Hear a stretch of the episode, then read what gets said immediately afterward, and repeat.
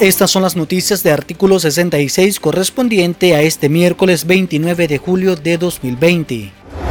La noche del 28 de julio, la institución estatal Telcor sacó del aire la transmisión del canal 22, identificado como Difuso TV, en dos de las principales operadoras de televisión por suscripción en Nicaragua, después que Estados Unidos sancionara a la compañía de publicidad propiedad de Juan Carlos Ortega. Tras la medida del Departamento del Tesoro, el hijo de los dictadores intentó camuflar su negocio sustituyendo el logotipo de Difuso TV por el de Rock FM y la programación cambió a música de ese género. Anteriormente, Canal 22 transmitía programas infantiles y propaganda oficialista. Juan Carlos Ortega es señalado por la adquisición de medios de comunicación con el dinero de los nicaragüenses y con los fondos provenientes de la cooperación venezolana. La Unidad Nacional Azul y Blanco informó que han realizado gestiones internacionales para pagar las pruebas de COVID-19 que la dictadura de Daniel Ortega está exigiendo a más de 500 nicaragüenses varados en la frontera de Peñas Blancas. Violeta Granera detalló que un equipo de Costa Rica ha logrado que un laboratorio llegue a la frontera a hacerle las pruebas a los nicaragüenses. Cada prueba tiene un valor de 77 dólares y hasta ahora se ha logrado conseguir para realizárselas a unos 66 compatriotas.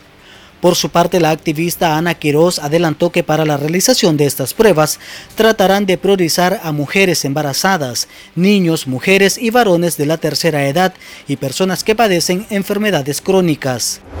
El presidente del Consejo Superior de la empresa privada, José Adán Aguerri, pidió a la Organización Panamericana de la Salud que done unas 600 pruebas de COVID-19 al gobierno de Costa Rica para que se las realicen a los nicaragüenses que tienen más de una semana de estar truncados en la frontera. Aguerri también señaló que la pronta solución a los connacionales varados aportará a la seguridad de los ciudadanos y evitar un conflicto entre los costarricenses. El gobierno de Daniel Ortega a través del Ministerio de Salud anunció su nuevo negocio, cobrar la suma de 30 dólares por la vacuna de la fiebre amarilla a los ciudadanos nicaragüenses que la requieran para viajar a países donde exigen ese requisito para poder entrar. Hasta el 28 de julio esa vacuna era gratuita. El MINSA justificó su negocio argumentando que ha aumentado la demanda de personas solicitando la vacuna porque requieren viajar a países en riesgo de transmisión de ese virus.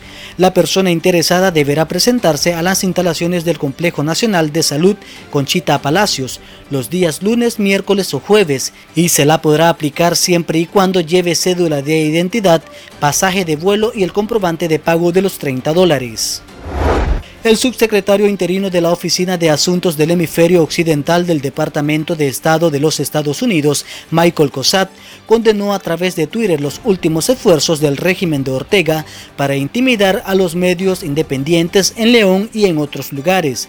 Las declaraciones del funcionario surgen después que el director de Radio Darío, Aníbal Toruño, anunció asedio policial y el decomiso de vehículos a trabajadores de su emisora por parte de la policía orteguista en León y después de las denuncias del periodista Gerald Chávez, que ha sido blanco de amenazas por parte de las estructuras de la dictadura en Carazo.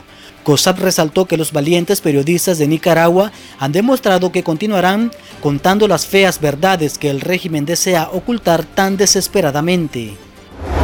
Estas han sido las noticias de artículo 66. Para ampliar esta y otras informaciones, visite nuestro sitio web www.articulo66.com. Síganos en Facebook, Twitter e Instagram y recuerde suscribirse a nuestro canal en YouTube. Les informó Giovanni Schiffman.